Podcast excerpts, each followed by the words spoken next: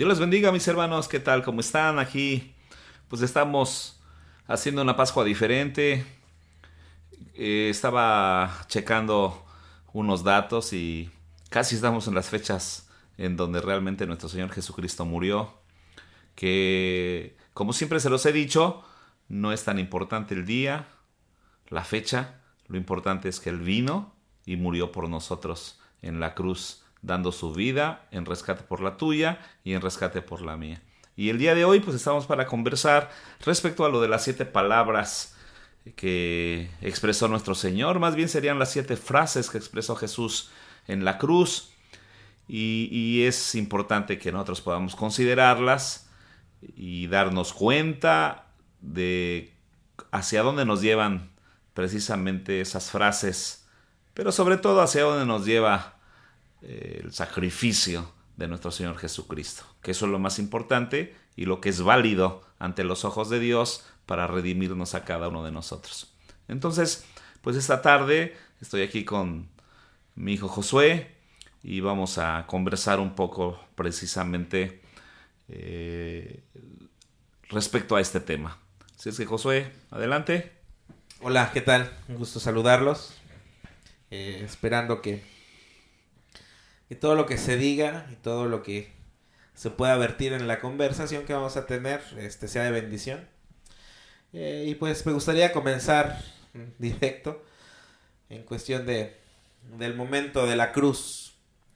Eh, Martín Lutero eh, habla acerca de la teología de la cruz como la teología verdaderamente cristiana. Así se le llama al, al movimiento cristiano, a la religión cristiana como queramos decirle, mm. la teología de la cruz, porque es en la cruz donde es el punto de inflexión de toda la historia de la humanidad. Es en la cruz y no precisamente la cruz, sino la, persona que está en la cruz, la que transforma el mal por el bien. Entonces, eh, recordar esa fecha siempre es un para mí un motivo de, pues de entender por qué seguimos aquí, entender el, el, por qué el plan de Dios es tan extenso y, y, lo chido es que se vierte para cualquiera que cree, ¿no? Según la, la, Biblia. Entonces, eh, siempre es bueno recordar el sacrificio de Cristo y el sacrificio de la cruz. Y me gustaría preguntarte, antes ya comenzando con esto, este, así de manera rápida nada más para el contexto de, las, siete las siete palabras, ¿no? Que le decimos, siete frases. ¿Cuáles son las siete frases? ¿Y cuál es la que más te causa impacto? Pues conocemos las siete frases, empezando con Padre, perdónales porque no saben lo que hacen. Sí. Esa es una frase impactante. La otra que también me llena de mucha motivación y entusiasmo es como siempre hasta el último momento Dios puede darnos la oportunidad de salvación, como lo hizo con aquel hombre que estaba a su derecha. De cierto te digo, o sea, en verdad te digo que hoy mismo estarás conmigo en el paraíso. La tercera, eh, que nos habla de lo que el mismo salmista expresó, nada más que ahora Jesucristo lo vive de una manera ya real, cuando entrega a su madre a Juan y entrega a Juan a su madre. El Señor dice a través del salmista que aunque tu padre y tu madre te dejaren, Jehová con todo te recogerá. Nos lleva a pensar de que Dios nunca nos va a dejar desamparados, siempre va a estar con nosotros. Y la que más me impresiona es lo que Jesús fue capaz de hacer para redimirnos. Sufrir el, por así decirlo, el desamparo del Padre en el momento en que Él cargaba nuestros pecados, los pecados de todo el mundo. Elí, Elí, lama sabactani. Dios mío, Dios mío, ¿por qué me has desamparado? Esa frase realmente siempre ha llenado mi corazón porque realmente él no tenía por qué eh, sufrir ese distanciamiento, un distanciamiento que marcó en ese momento precisamente por el pecado nuestro. Nos ponemos a pensar toda la eternidad unidos y en ese momento se logra un distanciamiento, sí fue, fue muy, muy fuerte para Jesús. Frustrante, yo diría. Y no, no, o sea, realmente fue muy triste, más que frustrante, muy triste, porque reitero, toda la eternidad unidos y en ese momento se logra el distanciamiento. Y el motivo, nuestros pecados. ¿Verdad? La quinta frase, tengo sed. La agonía que estaba padeciendo, pues lógicamente era muy fuerte, pero siempre podemos ver en el contexto bíblico eh, la sed que Dios tiene eh, de justicia, la sed de amor, la sed de que hagamos lo recto, de que alguien le busque, de que alguien le sirva, de que alguien le ame. Y es algo que la palabra del Señor nos dice. Él busca adoradores, Él busca quien haga lo recto, Él está buscando quien se ponga en la brecha. ¿Verdad?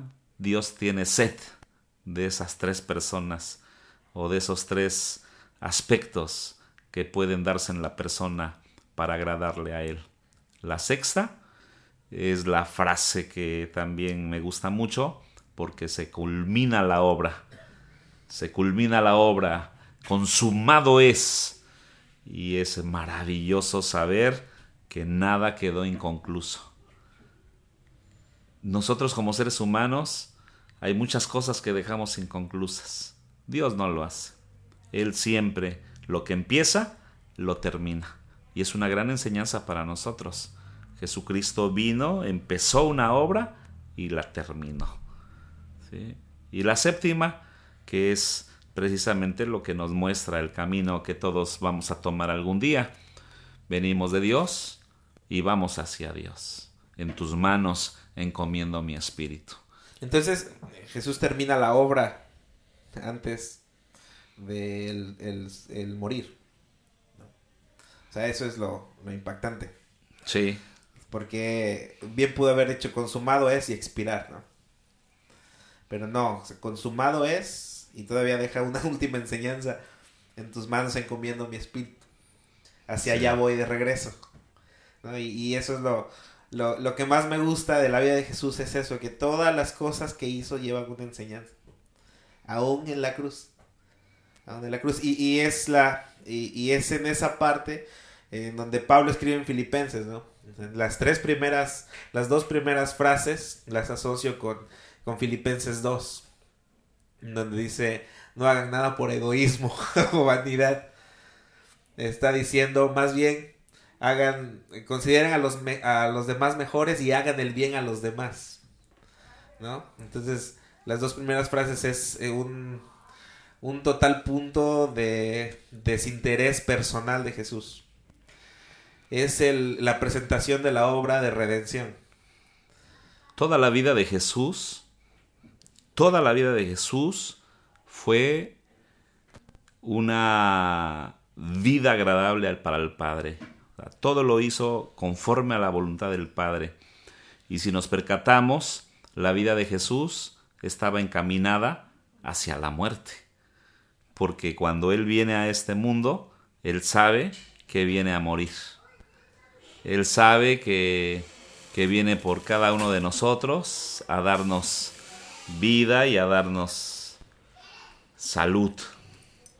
Sí, es el desinterés, ¿no? O sea, es, es decir, eh, Jesús es la primera persona en demostrar que se puede vivir para los demás. Y no solo eso, sino se puede morir por los demás. Pues o sea, esa, es, esa es la obra redentora de Jesús. En sí, ese es todo Jesús, ¿no? O sea, vivo para los demás, por los demás, pero también muero por aquellos que son mis amigos. Y, lo demuestra en su frase, ¿no? No hay mejor amigo que aquel que da su vida por ellos. Realmente así fue. Y vemos a Jesús durante toda su vida siempre haciendo el bien a los demás. Su caminar, sus esfuerzos, sus cansancios, la fatiga, todo, todo lo vemos eh, con un solo propósito, hacer el bien, hacer el bien, eh, ser la persona que la gente necesitaba. A donde quiera que él iba, allí había una respuesta supliendo la necesidad de las personas. Entonces ahí esa vida de Cristo, fabulosa y estupenda, que nos hace pensar, bueno, ¿por qué vivía para morir? Pues sencillamente porque para eso vino. No había otra forma de podernos redimir, de poder salvar a la humanidad, sino a través de la muerte. Eso es algo que Mateo expresa, ¿no? O sea, algo que me gusta del Evangelio de Mateo es que fue dirigido hacia los judíos, ¿no?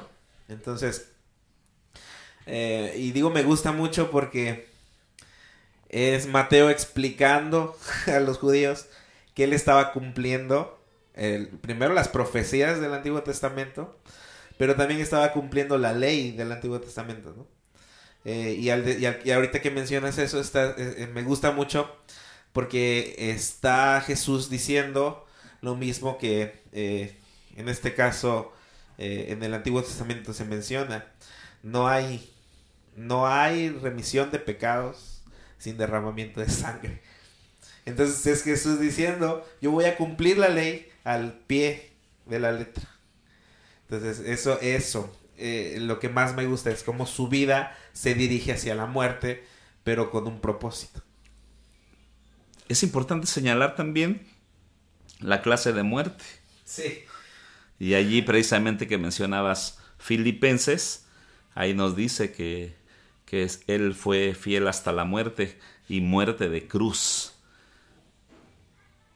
Me impacta mucho esa, esa frase del apóstol Pablo, muerte de cruz, porque era la muerte más humillante. ¿Cómo pudo soportar el Padre el mismo Jesús, ¿cómo pudieron soportar esa humillación en manos de los hombres o de manos de los hombres? Cuando Pedro tomó la espada y le voló la oreja a Malco, Jesús refirió una frase y le dijo, yo podría llamar a los ángeles celestiales. y ellos se encargarían de defenderme. ¿En cuántas ocasiones el Padre al mirar la conducta, al mirar la actitud, al mirar el despotismo, al mirar la indiferencia, al mirar el trato que le daban a su hijo, quiso intervenir. Y no lo hizo. Y observaba cómo lo humillaban, observaba cómo, cómo lo vituperaban, cómo lo insultaban, cómo le ofendían. Y todo eso lo tolera pero más humillantes en la cruz. Porque Jesús muere desnudo, totalmente desnudo, siendo humillado humanamente. Realmente ahí me impacta cómo no se descargó la ira del Padre sobre la humanidad. Porque la brutalidad con que estaba siendo tratado su hijo fue mucha. Sí, fue, fue muy feo. Creo que por eso Jesús expresa esa primera frase. Padre, perdónalos porque no saben lo que hacen. Nos están humillando, eh, nos están vituperando, nos están lastimando, pero al final sabemos qué es lo que se logrará con esto. Les podremos redimir. Y Pablo refiere también en Romanos mas Dios muestra su amor para con nosotros en que siendo aún pecadores, Cristo murió por nosotros. Wow, realmente sí, es, impresionante.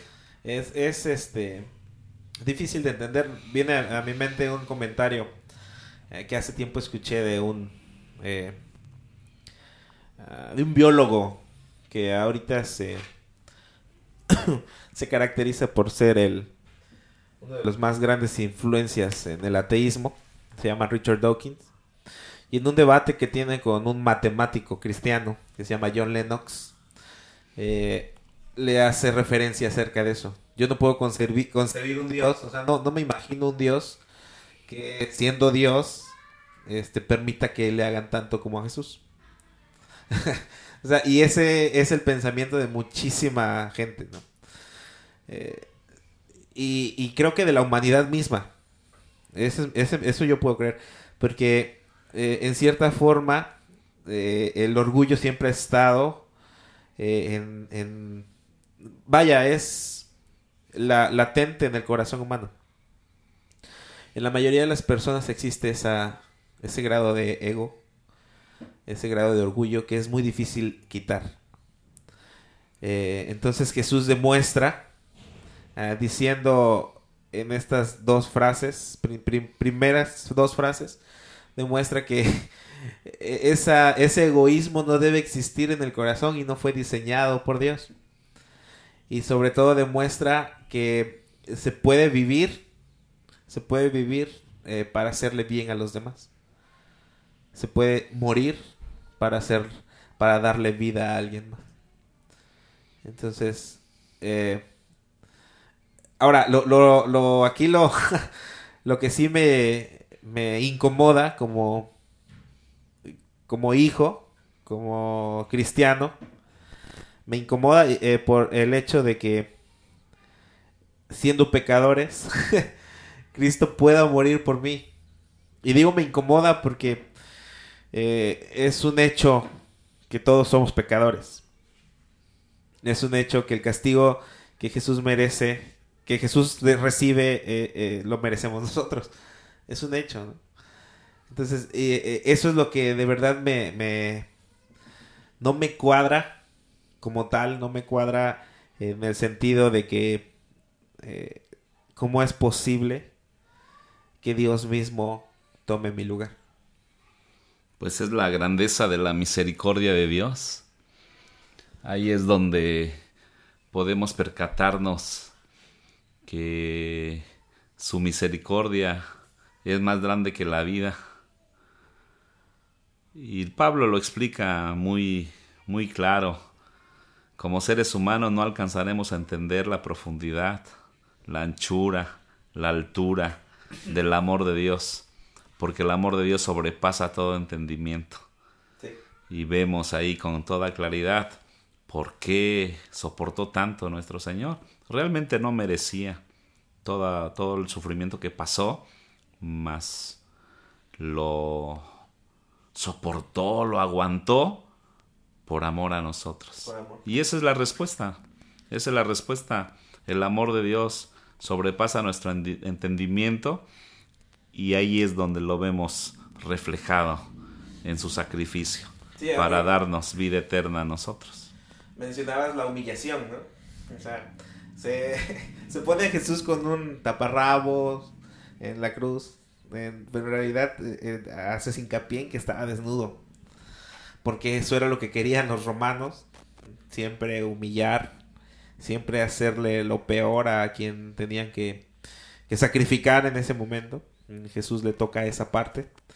Pero no, no empieza ahí. O sea, empieza desde la captura, ¿no? desde la captura, lo humillan. Le jalan las barbas, este... Cuando ah, lo visten de escarlata. Lo visten de escarlata, exacto. Le ponen una cruz, más bien le ponen una corona de espinos. Sí, Ahí está tu corona, rey, ahí está tu corona, mira. Y se le incrustan en la frente y en la cabeza. Salve, rey de los judíos. y se burlan. ¿no? no, no. No, fue... Fue horrenda la humillación. Y es lo que siempre me ha llevado a pensar, porque he pensado en esto, cómo el Padre pudo tolerar. Pero es que realmente esa es la esa es la tendencia divina, tolerarnos, soportarnos y aguantar. Lo dice también el apóstol Pablo, aunque nosotros seamos infieles, Él siempre permanece fiel. O sea, realmente es grande nuestro Dios. Grande en amor. Es fuente de amor.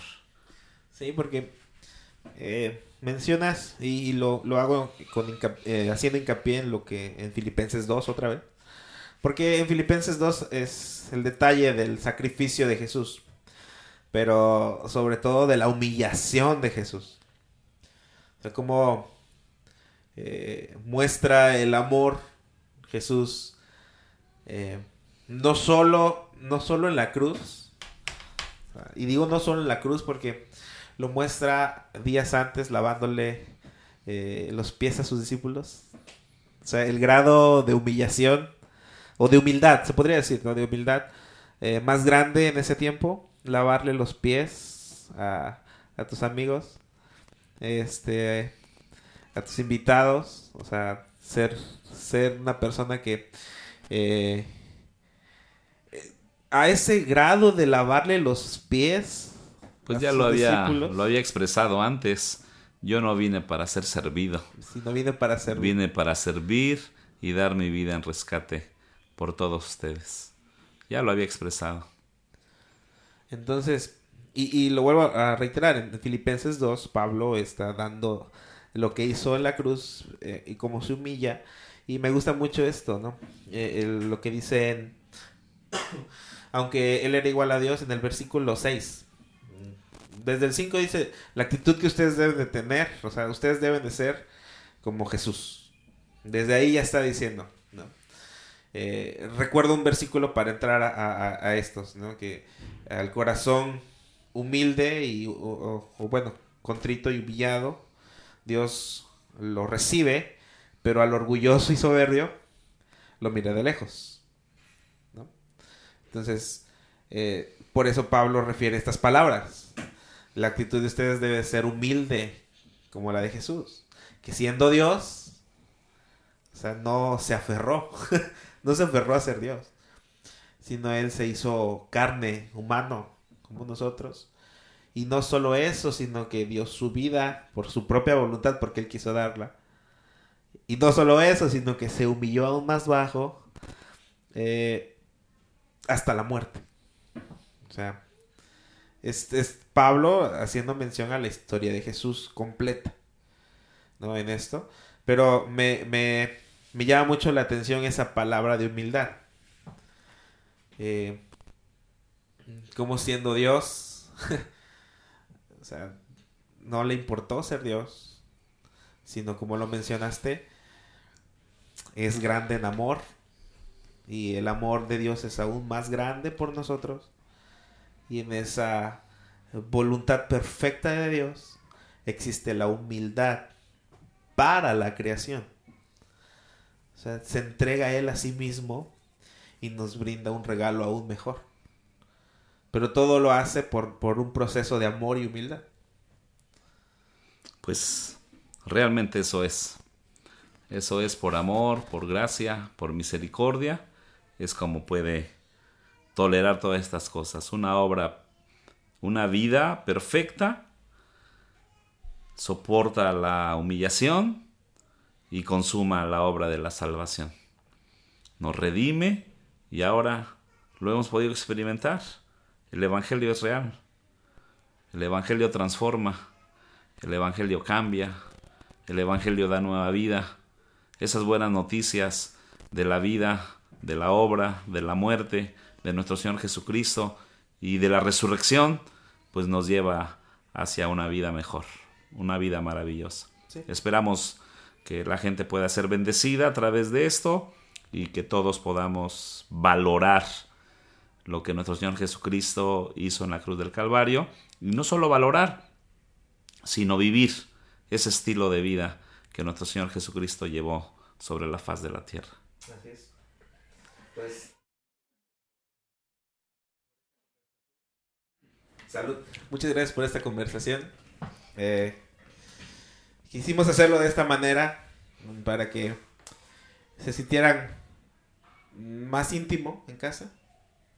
Eh, pero también para que eh, estrecháramos un poquito lazos en estos momentos de, de encierro, estos momentos de cuarentena. Entonces, Pueden escucharlo, hermanos. Lo vamos a, subir a, las plataformas correspondientes para que nos puedan acompañar ahí Y pues cualquier cosa, estamos eh, en contacto. Pueden hacernos llegar sus mensajes y con gusto eh, podremos también contestarles. Dios les bendiga, buenas tardes. Aprovechemos este tiempo de, de meditación, aprovechemos el tiempo que tenemos de más. Recuerdan que a veces uno expresa y dice, no, no tengo tiempo, no tengo tiempo. Ahora no podemos decir eso. Ahora sí tenemos mucho tiempo para meditar, reflexionar y acercarnos a Dios con todo el corazón. Dios les guarde a todos por siempre.